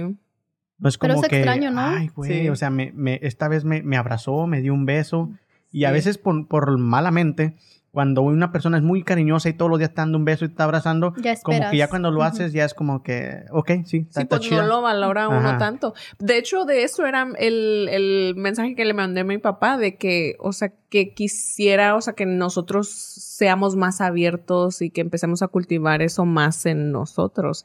Y más porque, o sea, sí cierto, lo valoras más porque no estás impuesto, pero no es lo normal. O sea, tendría uno que tener la Tenía que confianza. valorar uno siempre eso. Y tendrías que tener la confianza de, de, de expresar, de, de tocar, de, de sentir. que El otro día estaba leyendo un libro, decía que la palabra amor ya está muy tachada, que ya la utilizamos te amo, y yo he mirado es- especialmente en padres e hijos, tengo amistades que, papá te amo, pero siento que lo dicen como dice Omar, o sea, tanto que lo expresan que siento que no tiene, no le dan el valor del verdadero significado de decir te amo. Es como que es costumbre. Sí, como una costumbre, porque yo cuando digo te amo, ay, es como que hasta mis parejas me tarda bastante Sí. decirle te amo, porque Yo para una mí vez es les puse te amo en un mensaje y no me contestaron. sé lo que dices, pero déjame te digo, pero ahí está súper bien, está súper bien que dijimos de lo del, de, de decirle a alguien, hijo de tu chingada madre, que todo eso, porque es lo mismo, o sea, Sí. es el sentimiento. Y yo sé que como cuando se los dije, o sea, me nació Yo decirlo. no estoy acostumbrada a que me amen, Chuita, por eso se me hace curioso. Yo estoy más hombre. acostumbrado a que cuando me dices cabrón, que... oh, Y él así me quiere, todavía me quiere. cuando me Ya dices, "Te amo". sabemos. Sí. ¿Y tú, Bueno, este? Suset, no me has dicho. Eh, de mi mamá, ella es muy compasiva. Mm. Es muy compasiva, cualquier cosa. Es, es una persona, no es muy emotiva, no lo expresa, pero es, tiene un corazón gigante. Y yo digo que, ojalá, yo creo que yo tengo también eso. A mí me gusta mucho ah, si puedo ayudar a alguien, lo ayudo. Y también yo siento mucho. Ella tiene las emociones muy, muy activas, yo soy igual que ella. Eh, de mi papá, él es muy curioso. El- la persona más inteligente que conozco. Este es muy curioso, le gusta mucho aprender, leer, ver documentarios. Y yo creo que también yo saqué de eso. Ujú. Saqué de eso de Es una buena Una buena- fusión de sí, todo eso. es una Está- buena combinación. Yo de mi mamá, yo, yo, por esa es la única referencia que tengo en mamá, yo creo lo detallista. Mi mamá es bien detallista en todo, en su casa. Le, le- le digo, vamos ahorita, tiene 83 años y está impecable su casa. Wow. A pesar de que es una señora, a veces le hablas a la una de la tarde, ¿qué estás haciendo, mamá? Aquí limpiando la cocina. Y uno así como que yo a los 83 años ya estuviera Ya, haciendo otra si yo cosa. a los 29. yo estoy acostada a Te veces. quemes, Eva, no te quemes. No, pero hay momentos de relajarse. Sí. Pero no todos los días. balance, balance. Sí, Omar, y yo no me pienso que es eso, que saqué mucho lo de mamá de, de lo detallista y que me gusta siempre que todo esté muy, muy perfecto y, y muy limpio. Yo, yo pienso que eso fue lo que saqué de mi mamá. Bueno, voy a pasar a, unos, a, a los, a unos puntos que traigo, que sí, las etapas por las que pasan los hijos. ¿Ok? Ustedes me dirán con, cómo si lo la ven. pasamos o no. Sí Ujú. pasamos. Obvio que esto sí. Nacimiento y crianza. Yo. ¿Quién sabe? Yo no lo pasé. El nacimiento de un hijo crea muchos cambios tanto en la relación de pareja como en toda la familia. Aparecen nuevos roles y funciones, madre, padre, función materna y función paternal. Y con ellos los de la familia extensa, abuelos, tíos, primos, etc. Las funciones de los padres se diferencian para poder brindarle al niño la atención y cuidados que necesita. La incorporación de un hijo a la familia provoca inevitablemente mucha tensión en la pareja. Son frecuentes los reproches, la depresión, cansancio de ambos padres, dificultad para ponerse de acuerdo en cómo y cuándo hacer las cosas. A veces esto es tomado con alegría y en forma positiva y en otros aumenta la tensión y los conflictos. Pues, ¿qué te puedo decir? Pues tú que también eres mamá. Sí, no, o sea, pues sí, o sea, tienes mucha razón en... en... Pero sobre eso, Chuyita, disculpa por, por interrumpirte. Eso El sí. micrófono está acá. Yo acá, Chuyita. Estamos acá en el chat, ¿no? No, yo digo porque lo que mencionaste, Omar, he escuchado también mucho eso, que cuando la pareja tiene su primer frutita, su criaturita cambia. Qué bonito le dije. so cute. bien dramáticos. De este, tiene su fruto, como lo mencionamos, cambia completamente. Eh, lo, que, lo que he escuchado así de, de amistades, de que el la, la mamá es como más por el niño y el papá también, y como que la pareja como Se que descuida. se descuida mucho. Ujú. Entonces, Es Sí, que pues- está cabrón los balances. Sí. Sí, lo que iba a decir era que magnifica, o sea, si tienes problemas en que, no sé, te quejabas de tu, de tu esposo o de tu esposa por tal y tal, un hijo viene como a magnificar todo eso. De hecho, hoy le dije a una de mis clientas, ¿verdad? Que, o sea, el hijo sí viene como a hacerte que trabajes todo lo que a lo mejor habías estado dejando para después, especialmente si quieres hacer un buen trabajo, ¿verdad? Porque no quieres que tu hijo aprenda eso o que se vaya... Y pues en definitivamente, en definitiva, yo sí experimenté mucho de lo que dice Omar, por eso lo está Oh, Chuyita, así como que. Tanto que, por ejemplo, yo y el papá de Gigi terminamos nuestra relación un año después. Entonces se supone que uno a veces tiene la idea de que te embarazas y que eso te va, ajá. Pero ya como si sí tienes conciencia de lo que creó tu personalidad y tu comportamiento, entonces sabes que si tú te sigues comportando de esa manera, tu hijo va a ir más o menos por ese camino o un poquito peor, si no. Entonces, ¿Tú qué crees que viniste a hacer a tus papás? ¿Más problemas? Más amor. Bueno, Ojalá y no. no, no, pues este, como les dije, ellos estaban muy jóvenes cuando me tuvieron y pues yo la verdad no, no estoy muy segura de cómo fue su dinámica, cómo cambió pues, Cuando, su relación cuando, recién yo nací. Ajá. Este, pues yo me imagino que más que nada, más que yo haya, haya- haya nacido, también tenía mucho que ver con su edad, pues estaban creciendo, estaban aprendiendo a, a compartir su vida y también crearme. ¿Cuánto pues, tiempo tenían juntos? ah, un año. ¿Un año? Sí, Ah. sí, se casaron y luego esperaron un año. Este, pero sí, pues yo me imagino que fue difícil eh, crecer, pues yo me imagino 19 años, 20, eres un todavía, pues Sí, sí, todavía qué vas a saber de, ajá, y también saber que tienes la responsabilidad de crear una niña, este, pues mantenerla Un y frutito. una Una frutita, frutita. una fresita.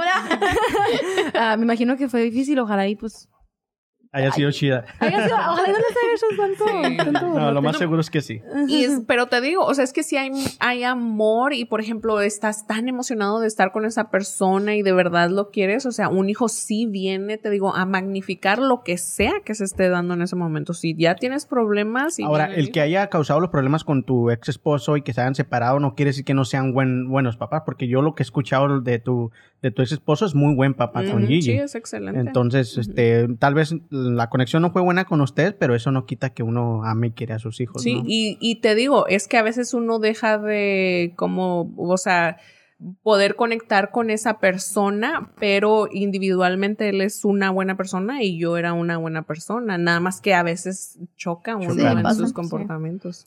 Dos, hijos en la edad escolar. Esta es una etapa crucial en la evolución de la familia.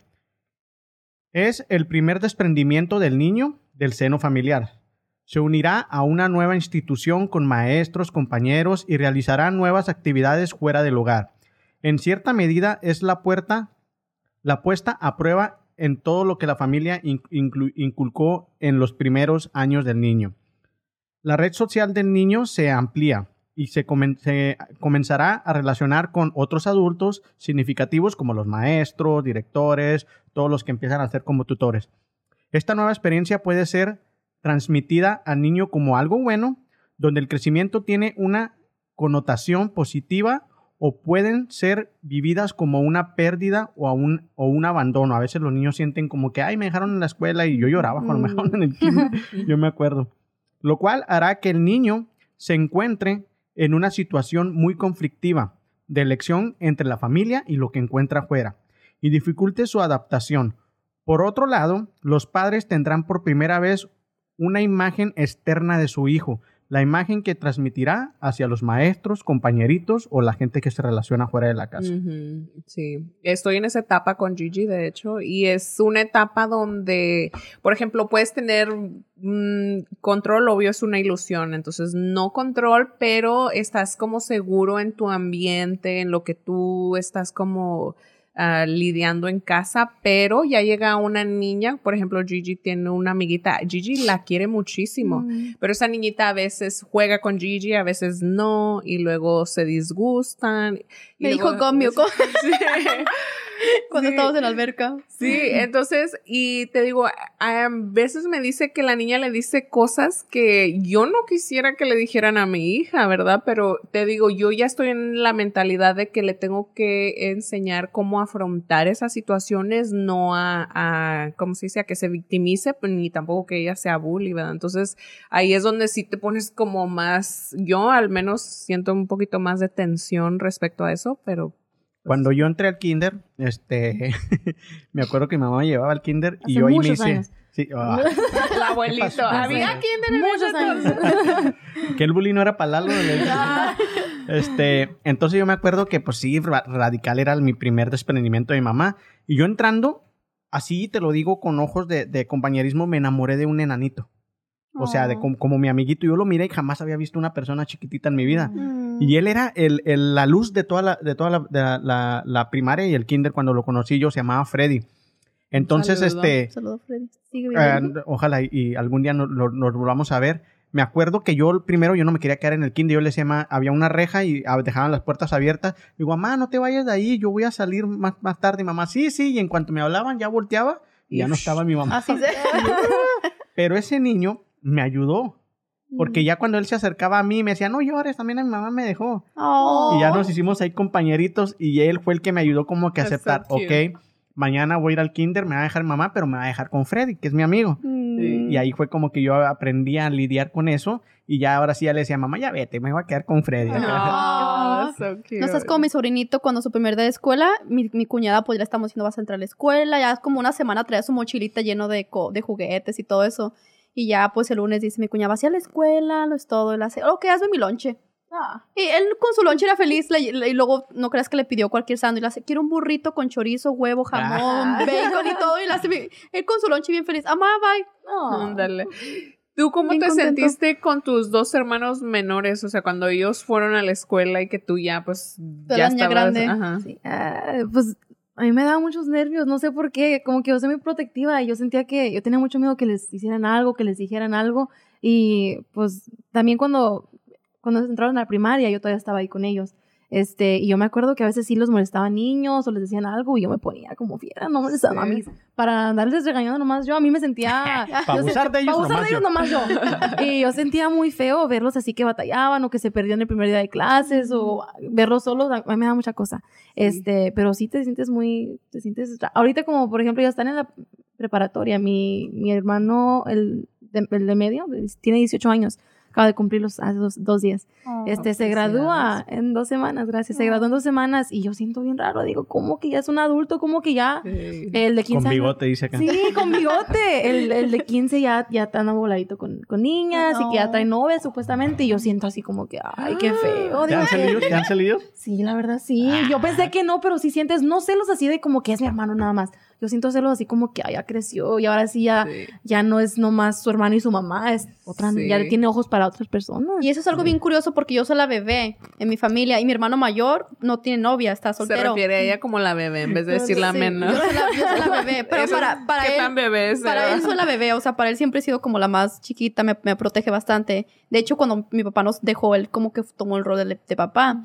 Y yo sé que está, o sea, I'm like, yo quiero que tenga novia porque le digo, parece una papa enterrada, vive, o sea, hay tantas cosas en la vida y no sale, no tiene novia. Y una vez le dije, Paco, ¿te vas a casar? Y dice, no, yo no creo en ese mundo fantasía. O sea, él es como que le fue tan mal en una relación, ah, es el que te quería echar a ti. pero Yo lo pensé, pero no, no lo quise decir. Sí, Solo yo también lo estaba pensando. O sea, te quería echar a la papa enterrada. es que no sale. Pero bueno, resulta que un día llegó una y se llamaba Angelina la muchacha. Y Otra yo la quemada. ah, yo- y yo y ella así como que la muchacha hasta nos llevó cosas para agradarnos y todo, libretitas y, y yo agarrando la libretita y yo. Así, pero yo no no sé, o sea, yo estoy adulta, grande, yo tengo mi rollo Amigote. y me dio y me dio celo, realmente me dio celo. Y cuando se fue Evangelina le les- dije le dije, no quiero que se llame Evangelina, dile que se cambie el nombre. Porque yo, o sea, y yo, y yo, y yo bien así. Y me dio, o sea, realmente no sé qué sentí porque es- yo estoy grande, o sea, no vivo en la casa. Tú, o sea, que me vale chicharrón, ¿verdad? Que se case con quien sea, pero sí, me dio celos también de mi hermano. Sí, Bueno, wow. vamos a pasar a la adolescencia. ¿Qué tal? La adolescencia es una etapa de grandes crisis. Se producen grandes cambios en todos los eh, integrantes del núcleo familiar y la relación de estos con el exterior.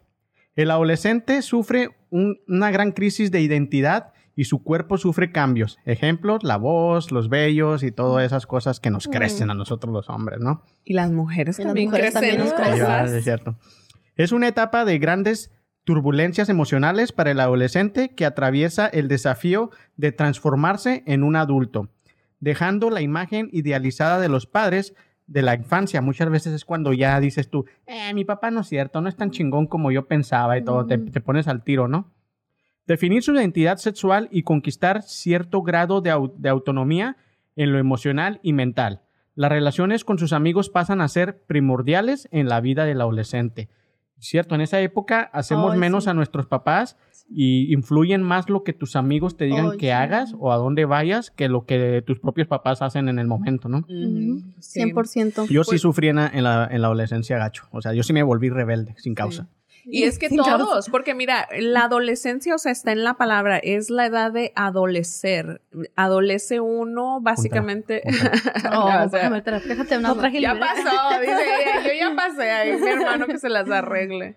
No, pero sí, o sea, pasa uno a adolecer todo, por ejemplo, lo que estuviste aprendiendo de tus padres, lo que exploraste, porque básicamente aprende uno de sus padres de 0 a 6 años y luego de 6 a, a 12 empiezas tú a explorar por ti mismo, todavía con la influencia de tus padres, pero ya de 12 para arriba, o sea, empiezas a adolecer lo que hayas descubierto del mundo y luego lo que, lo que se te empieza como a revelar. Entonces sí es bien duro. Yo Pero- escribía en mi diario Yo que también tenía mi diario. De hecho, Sí. cuando regresamos de México, ya estaba, ya estaba acá.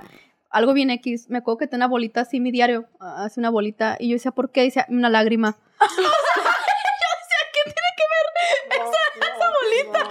Bien temerario. Bien. Una lágrima. No vas.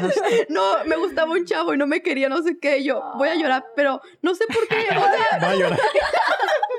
Esa lagrimita y yo, ay, no, qué tontería. Yo me acuerdo que en la adolescencia, cuando tenía como unos 15 años, yo andaba bien volada con un muchacho de 18, creo.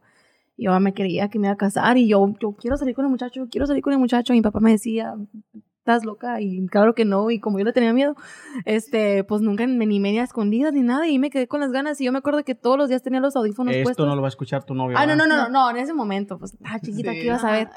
Este, no, pero me acuerdo muy bien que todos los días traía los audífonos, escuchaba música y, y no les hablaba. No quería hablar con mi papá, no quería hablar con mi mamá porque yo tenía tanto resentimiento de que no me estaban dejando crecer. Yo ya sentía que me habían prohibido el amor. Ay. Y andaba con el amor prohibido y dije, ay, Dios. Eh, viene emo y con, con Celina. Una lágrima también. Otra lágrima. Oye, yo voluntario con en Switch, ¿verdad? Con Life Church en, en los miércoles y son puros teenagers. Me tocó en el grupo de las niñas de Pobrecitos. 12. No, yo siento, o sea, siento que los teenagers tienen ansias de que los adultos seamos reales con ellos, ¿sí me entiendes? Y luego, aparte, ahorita tienen acceso a tanta información que lo que sea que uno piensa que les va a decir, psh, ellos ya saben otras cosas mucho más heavy que eso. Pero sí me toca mucho que están, este, pasando por todo eso de, de que no saben cómo relacionarse con los papás y lo ves en los, en los niños o en, bueno, en los jovencitos cuando comparten, o sea, comparten algo que tiene que ver con sus papás. Hay una niña que me encanta porque imita a su mamá. Siempre que dice, ay, mi mamá me dice, ay, no, no, no", y la imita, y- pero as- siento que hasta conozco a la mamá, cómo la, imita. la- Y se me hace curioso, pero es, es también rewarding porque te digo, ahorita ya tienen la posibilidad. Aprendes también de ellos, Sí, ¿no? bastante. Sí, le digo que sí me, me Yo ponen cuando, al cuando día. fui rebelde, como a los 16, me acuerdo que, fíjense, a los 16, por primera vez iba a tener yo mi cuarto solo. Oh. Por de, de 0 a 16 dormí con mis hermanas, a veces en medio de mis hermanas. Entonces era, estaba cabrón. Y cuando por fin me dicen, ok, te vamos a dar una pequeña lavandería que tenían ahí. Te vamos a dar este cuarto a ti solo. Uh, uh, para mí era el premio mayor. Entonces moví mis cositas, la, la metí. Y cuando regreso, no sé a dónde fui, ya tenían a mi primo ahí también.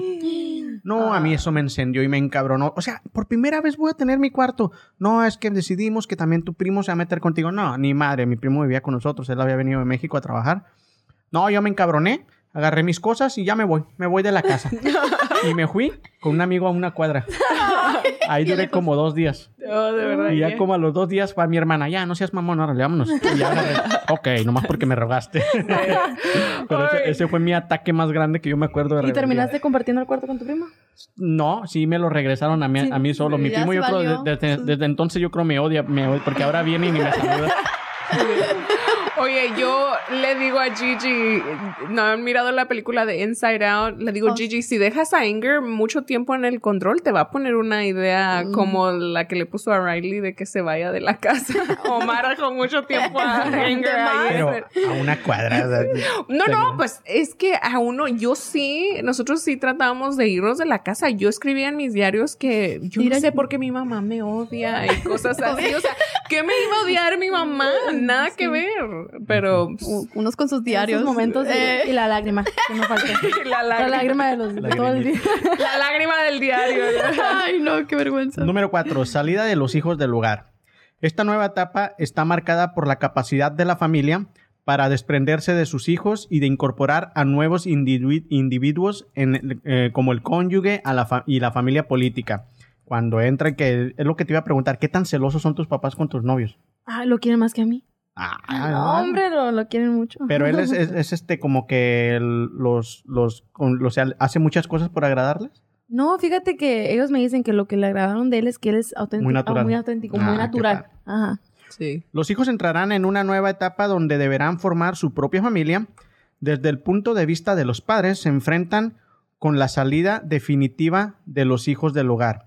Hasta ahora se había agrandado el círculo social y en efectivo en que se movía él o ella. O sea, ya, ya que ya habían empezado a salir al, al mundo y todo eso, se había empezado a ampliar toda la gente que los- nosotros conocíamos, ¿no? Em, pero seguía siendo la familia única, a pesar de que, de que salías, te estabas en la universidad y todo eso, seguía siendo dentro del núcleo familiar. Ahora se encuentran con, con la que ya quiere casarse, ya tiene hijos. Entonces es cuando los padres ahí poco a poco van aceptando la incorporación de otros familiares a la vida de sus hijos. Yo siento que en la comunidad hispana, y no es por Todavía verlo, mucho. hay mucho de que, o sea, aunque el hijo crezca y aunque esté casado, nunca técnicamente em- y emocionalmente salen de la casa de sus padres. Y eso es algo que está afectando eh, la formación de nuevas familias. Yo Ya no voy en ese núcleo. no, tú eres de más separado, pero sí, sí es cierto, de verdad. Yo veo que por mucho tiempo las mujeres estuvieron criando a sus hijos para ellas mismas, o sea, para que les complementaran ese amor que estaban necesitando, ese afecto que necesitaban de sus esposos. Igual a los papás a veces a las hijas, si me entiendes, a ellas sí me permito darle mi afecto, mi admiración y todo eso, y a la- a veces a las esposas, ¿no? Entonces. Pues en la casa de mi amigo ahorita que mencionas, todas- no voy a mencionar su nombre. No nombre porque si no se escucha. Pero de este en Dallas son como siete hermanos y los siete se han construido su casa en la yarda de su mamá y todos ahí viven. No manches. Ajá. Y la Pues mamá ya con es eso vas a ver. bien escribido, mejor di el nombre. Ya de una vez mándale saludos. Luis, saludos. Pero sí, o sea, él y, y él mismo dice, o sea, su mamá no quiere que se salgan, o sea, Te voy sí a hacer un contrato de que si entras a otro podcast no puedes mencionar nada de lo mío, ¿eh? Un Mira, non-disclosure. Marco, todo. Sí. Oiga, chavas, ustedes cuando empezaban a, a buscar a un amor, lo digo por esto de la que empiezan a salir, ¿esperaban en su novio buscar algo que se pareciera a sus papás? Yo creo que su, como dijo la chuyita, No, inconscientemente. pues tú que te abandonaran. No, pero es que sí es cierto, sí es cierto lo que dijo la chuyita. Voy a continuar. con- o sea, uno busca lo que, lo- como yo buscaba protección que no la tuve, ajá. Entonces, por ejemplo, en mi caso, yo buscaba hombres mayores porque yo sentía esa necesidad de, de esa protección. Mm. Y de hecho, sí hay estudios en eso que, como dice, Científicamente, si te, si ujú. te- si buscas a alguien que se parece a tu papá y los hombres buscan a alguien que, que tengan cualidades de su mamá. Sí. ¿Tú buscaste alguna vez algo que dijeras, Ah. "Y este novio tiene algo de mi papá?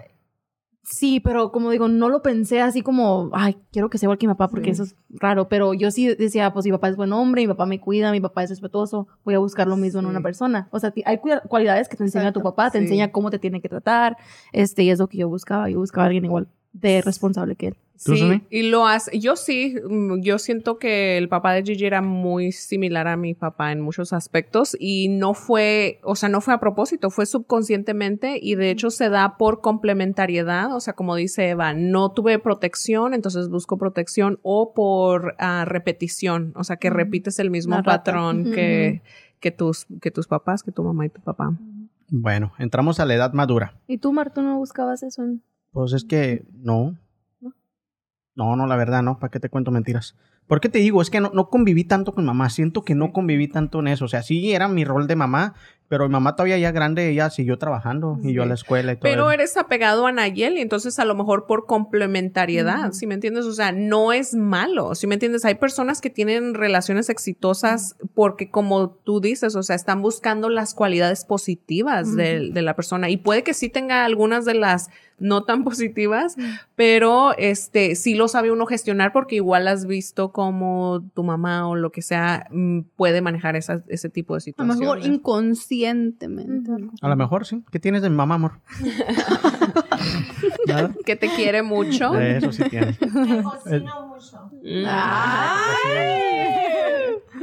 Edad madura.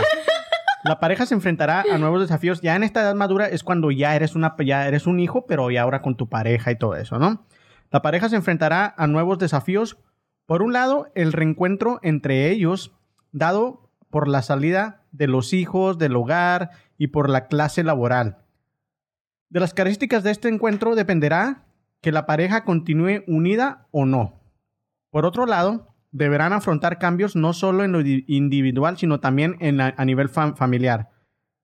El fin de la vida laboral, jubilación, que por algunos es tomado como el inicio de una nueva etapa, donde tendrán la oportunidad de realizar cosas postergadas que habían dejado durante la juventud, disfrutar a los nietos y seguir generando proyectos para otros, es el fin de su vida activa, el paso hacia una etapa improductiva, Dentro, del- dentro de las familias aparecen nuevos roles como el abuelo, la abuela. Omar. ya que te mencionamos. Qué gachos. Este nuevo rol les permite a los padres, ahora abuelos, tener un contacto más libre y placentero con los nietos que lo, que- lo que tienen los propios padres. Sí, es cierto. Ya cuando te- lo- los abuelos disfrutan más a los nietos que a Oh, sus sí. propios hijos, ¿verdad? 100%. Sí, pues que no tienen la que- responsabilidad de que sean buenos. Tu mamá, tu mamá nos dijo que la, la- la cosa más bonita que ustedes les habían regalado es llevar a sus nietos hasta allá, hasta México, a Ujú, verlos. Sí. No, y se ve, o sea, se ve como ese amor y todo eso. De hecho, ya lo compartí también antes que un,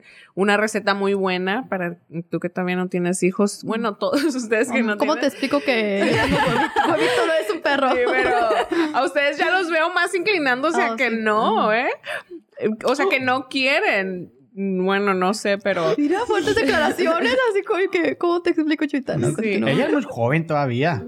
28 años. 20 Sí. Ah, sí, va a cumplir 29. No, pero bueno, porque los conozco también fuera del Sí. podcast y, y sé más o menos cómo piensan y todo eso. A veces sí se inclina uno más de un lado del otro, pero una receta muy buena es límites como padre, afecto como abuelo. Porque los abuelos, o sea, dan mucho afecto, pero si lo complementas con reglas como de un padre, entonces... Pues tú viviste Ah. con tu abuelita. ujú. Tuviste Y- esas... No, pero por eso yo siento que salí un poquito más balanceada porque sí, yo tenía las Ay, gracias reglas. a Dios. de- de- y de verdad, ¿eh? Yo no quiero imaginarme que hubiera sido si hubiera sido criada nada más o con mis papás o con mi abuelita, porque a lo mejor hubiera terminado como el que agarró la camioneta. O sea, mi abuelita sí era, yo duré mucho tiempo comiendo, el- yo la hacía que me hiciera pa- eh, hot cakes, like pancakes, todos los días para almorzar y toda abuelita. Sé. y en la tarde siempre french fries, o sea, pero de esas De ley from scratch, no crean que de McDonald's pues ¿Qué vivíamos tal, en eh? México. Pero sí, o sea, así de chiple la pueden llegar a tener a uno Oh, y sí. ellos es nada más para demostrarle el amor, pero te digo como mis papás, mi mamá era bien Pero te echan a perder, porque mira, mi mamá, aquí la voy a también a mi doña Anita. Oh, Siete, se- cinco. Cinco. El otro día mi, mi hermano llevó a mi sobrinito, ¿verdad? La- Ahora chico. sobrinito lo Y luego le dice mi hermano Niet- ama, nieta de- a su nieto de mi mamá, Ajá. le dice mi hermano, mamá lo baña porque ahorita vengo, no sé qué, mi mamá, ok, y la hace mi mamá, Benito te baño, y Ben- Benito, no, no quiero, que tenía frío, no sé qué, y la llega mi hermano más tarde, mamá lo bañó, dijo, no, Benito no quería, ¿cómo va a pasar frío mi criatura? Y yo, y le hace mi hermano, mamá lo hubiera bañado, no es como que si quiere, es necesario, es justo necesario. Entonces vamos a lo... lo- pero el niño Sí. tiene derecho a decidir si quiere bañar o no. Sí, la casa. Pero los papás era... abuelo, abuelo. Ok, ya voy con el último ya para terminar. La ancianidad. Oh. Ay. Cada uno de los integrantes sufrirá cambios a nivel corporal, mayor fla- este, fragilidad, enfermedades crónicas, etcétera. Y emocionalmente, pensamientos con respecto a la muerte, pérdida de seres queridos. Ay, no, eso sí está triste. Ya sé que te vas a decir, tienes que aceptarlo y todo, pero me da tristeza la vejez. Todo esto requiere de un tiempo de procesamiento. En esa etapa del ciclo vital suele haber un revés en cuanto a quién proporciona los cuidados físicos, emocionales e incluso económicos de los padres. Es triste cuando llegas a, ser anciano y dependes todavía de tus hijos para que te puedan dar todos los cuidados que te, te agacho. Las características de estos nuevos vínculos dependerán de cómo se establecieron las relaciones a lo largo de toda la historia familiar. Por otro lado, son los abuelos los encargados de transmitir la historia, ritos, costumbres a las nuevas generaciones, ayudando así a establecer su identidad individual y familiar. Esto se pone a e- esto les, les pone a ellos en un lugar privilegiado. Siempre vemos a las gentes mayores como que ellos son los chingones, los, los patriarcas, los matriarcas, ¿no? Que hoy en día es descuidado por las familias y por la sociedad en general. Lamentablemente sí. Yo esto- les comentaba que cuando mi mamá nos llevaba a los centros de los nursing homes en México, yo miraba a los ancianos nada más abandonados. Y en Dallas trabajaba en un hospital cuando estaba estudiando y varios de los pacientes que teníamos, especialmente en emergencia, los dejaban los hijos y ya se abandon los abandonaban. Ya, y ponían la información falsa. Entonces ya al hospital teníamos que buscar nursing homes especialmente, o sea, para llevarlos porque completamente sin familia. Pobrecito. Entonces sí. ¿Y qué, qué- a, qué, a qué ustedes atribuyen eso? ¿A que en realidad no fueron buenos papás o que en realidad a los hijos son muy, muy ingratos? Yo digo que ten- tienen que haber sido malos papás para ellos, porque yo no me imagino a alguna persona que quiera a sus papás y que los creció con ellos dejando aban- abandonar a tus papás. Eso tiene que ser Sí. causado por algo muy fuerte.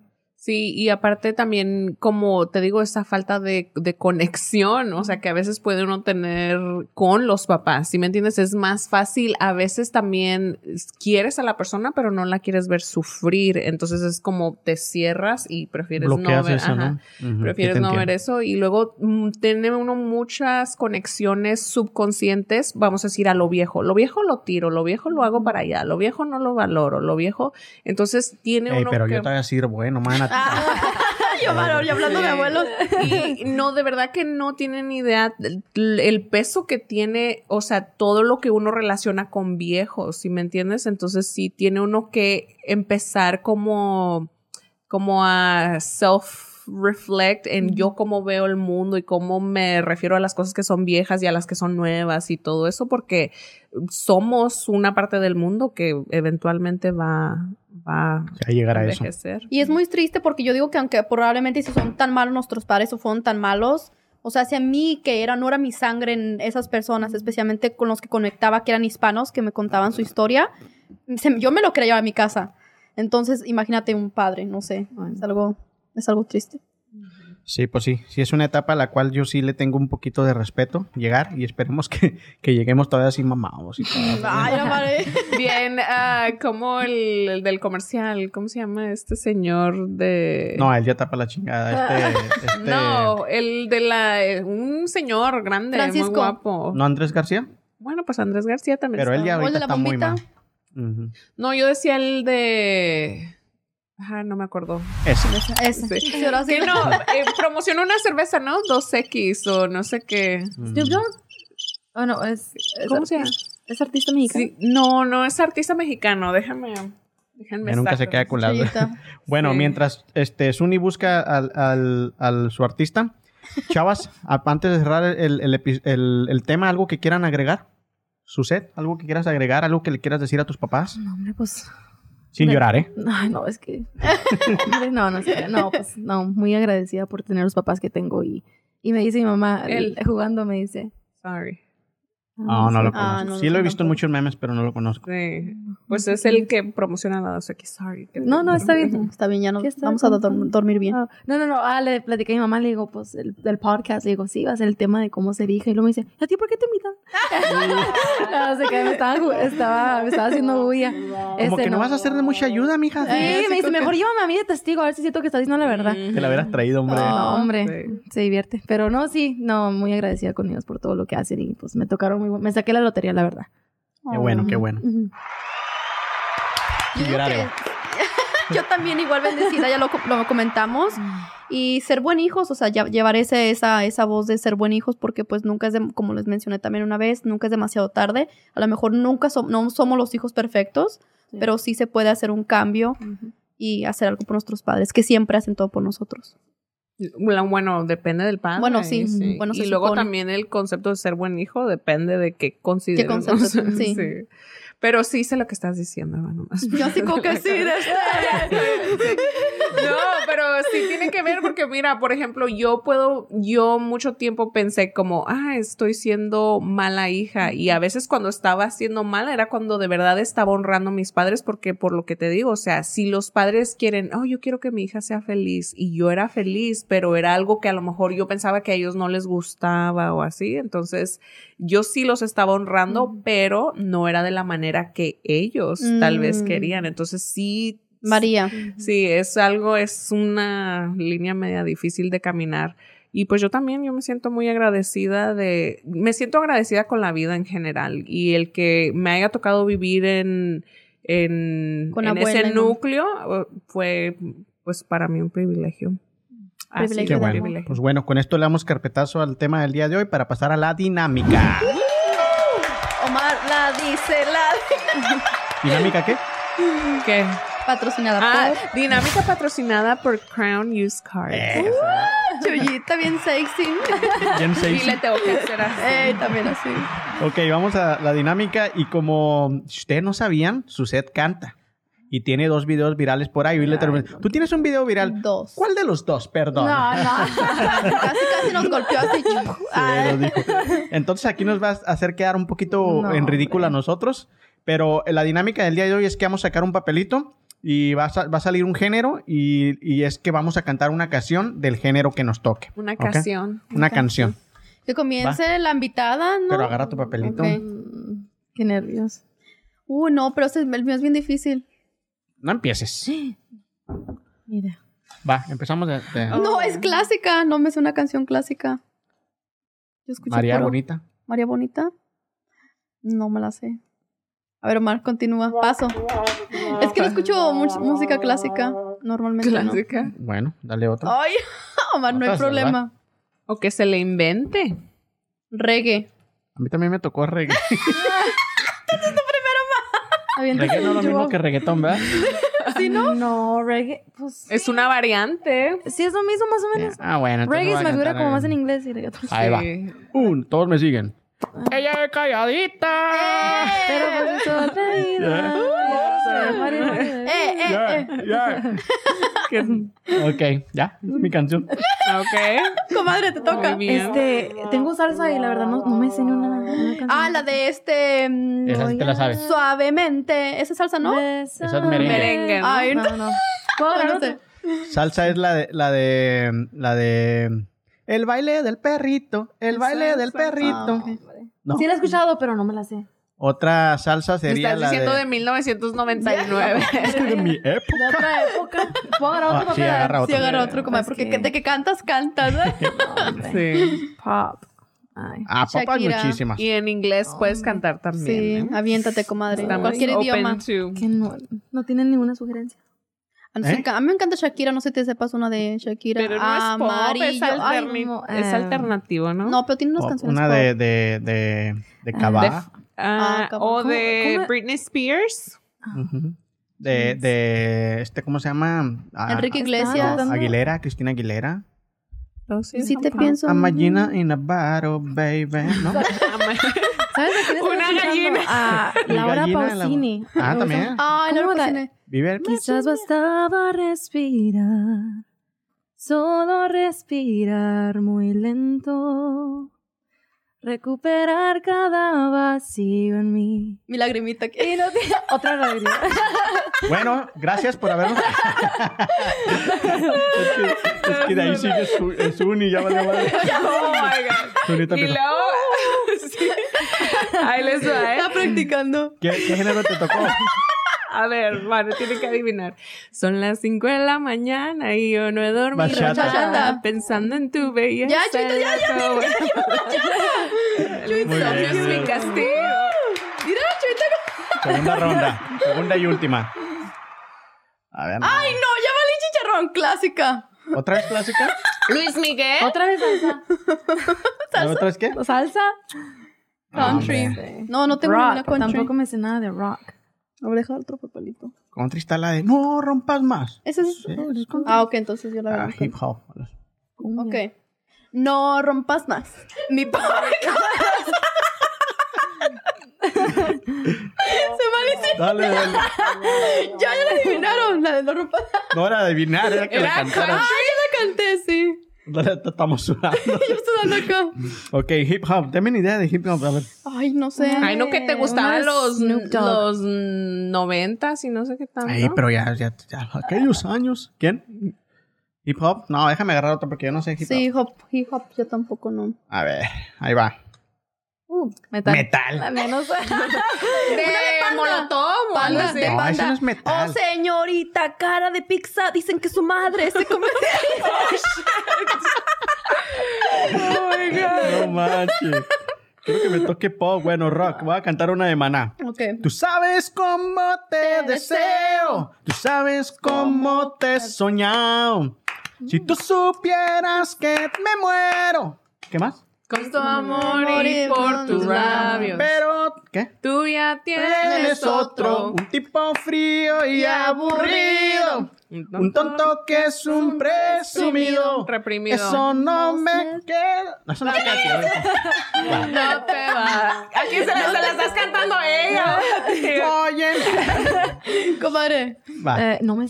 Cumbia. ¿Cómo no? Selena, Selena, Ah, Sel- baila, Baila Baila esta cumbia, un ritmo, ritmo sin igual. Nadie se queden sentados todos. Ah. Vamos a bailar.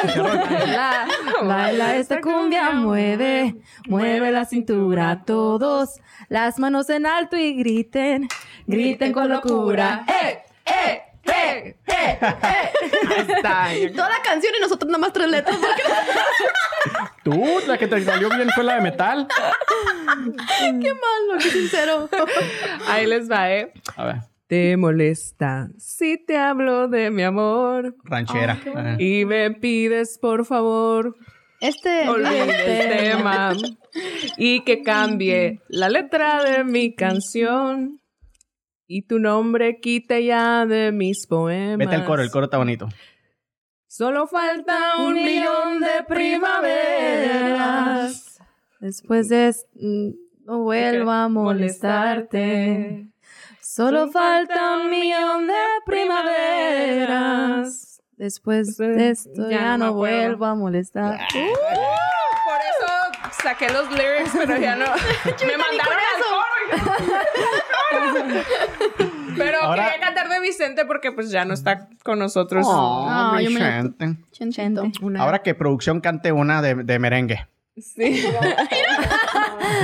Tiene el botón bien listo. Ya Una de sé. merengue es la de la de procura, procura coquetearme más. No me las. Esa también está bien bonita. Bueno, voy a sacar una última para. Ah, yo sé para- que acabo de enrollar. No. Para, para su set, para que nos cante otra. Sí. Cumbia. Hombre, otra vez de cumbia es que Bueno, me las- ¿de Ya qué salió la de Selena. Eh, romántica. No, esta es ranchera también. También, ¿No? una de ranchera. ¿Cómo se, cómo, Una de, de, de Rocío Durcal o algo Oh, así. cómo Sí. se llama la? Porque esta salsa. Ana Gabriel. Ana Son de las Gabriel que- también. Uy, Ah, Ana Gabriel me sí. encanta. Perdóname, mi amor. Ah, A ver, Ana. Gabriel aquí. Espérame tantito. ¿Cómo se llama? Los ojos Hay que una me canción toma. que me gusta mucho de ella. ¿De Ana Gabriel? Ujú. Una de las más populares. Cigarro. Cigarro, no me la sé. La de Luna. Esa no es El último ranchera. día es ¿Quién como tú? Pero esa Que no es día a día ranchera. puedo. Ah. Bueno, tú Te cántala. como- fuiste sin siquiera despedirte. Ah, Pensaste y ya después me buscarás. Salud. Pues mira. Te cambiaron los... de- Mira, se me olvidó. ¿No? Ya, tú me ven- Regresar. Ok, con No, eso. Bueno, de este, gracias. Lo que quiere Oh, hasta que lo ve perdido. que vuele por otro cielo. ¿no? Nunca tú debiste decidirlo. Pues, Pues creo que eran cosas de los dos. Dos. Nunca tú debiste decidirlo. Pues mira, y aprendiste la lección. Me oigo muy bien. De hecho, hubiera estado mejor que la hubiera cantado. No, no, lo hizo muy bien. Chivita ya acá. Bueno, pues No, pues me colgué de ahí. Aquí, aquí se Ligeramente, ligeramente pudimos notarlo, no, no te desafinaste. Estuvo No, bien, y cantas súper, ¿eh? Sí, comadre. Definitivamente suena Por eso es muy, viral. muy bien. No, qué viral un video, nomás que más o menos ahí. Ah, dos. Más o menos. Dos. 300 Pero mil todo vistas. es un logro. No tiene uno que descontarse. Sí, o sea, lo comadre. que es es. Muchas cantamos seguido en televisión y no nos No virales. tiene dos views nada más. Que es su mamá y su y y Gigi. No te creas. Sí. No, pero de verdad, ¿eh? Sí, un- no hay que descontarse uno los No. logros que uno tiene. Porque más de- pequeños que sean. Sí, son logros. Y tienes buena voz, viva México, embrace. Es muy bonita, muy, ¿cómo se dice? Muy talentosa y muy, o sea, tienes muchos Firma aquí. Eres bella. ¿Cómo se Nuestra casa la tiene, ¿Verdad? Ah. Buena hija. No, por eso te invitamos. Pues Suset, muchas gracias por habernos acompañado el día de hoy, por habernos traído serenata. Este, personalmente, lo poco mucho que te conozco, sé que eres una muy buena hija y que tus papás han de estar muy orgullosos de ti. Esperemos que se sienten en la sala todos tus hermanitos y miren este podcast Lo contigo. compartan. Muchas Para gracias. ¿Qué les parece? Eh, y chavas, ¿algo que le quieran decir? El abuelito, ¿qué? ¿Qué opina? Ay, si me invitas para que el abuelito esté ahí también. mira. Ay, no. Se va a ofender el abuelito de verdad. Y ahora sí con todo lo mal. No, de verdad, muchas gracias. Te deseamos lo mejor en tu carrera, muchos éxitos y espero que vuelvas pronto. Muchas gracias por tenerme aquí. No, me divertí no, mucho. el éxito Gracias, ya está como en su, en No, su ya está en camino, todo. definitivamente. Gracias, gracias. Pues bueno, gracias chavas por haber estado el día de hoy. Con esto cerramos la tercera temporada. Gracias a todos los bla bla fans por habernos me acompañado en esta trayectoria. Este, venimos con más cosas, vamos a descansar una semanita, pero ya después de ahí venimos con la temporada número 4. nos acompañaron en esta serie final que fue Padre, Hijo, Padre, Madre e Hijos. Creo que aprendimos bastante, tuvimos a buenos invitados aquí quien- de quienes aprendimos. Esperamos que ustedes también hayan aprendido con ellos y nos vemos en la próxima temporada. Bye. Un saludo nuestros patrocinadores. Frank Juice Cars. A ver. Y también a Crown Use Cards y a Five a Star. Five Star que estuvieron que con nos nosotros estuvieron más de la mitad de apoyando. la temporada. Muchas gracias. Ujú. Pronto estaremos ahí llevándoles un regalito. Sí, Oh, gracias. gracias. Bye. Bla, bla, bla.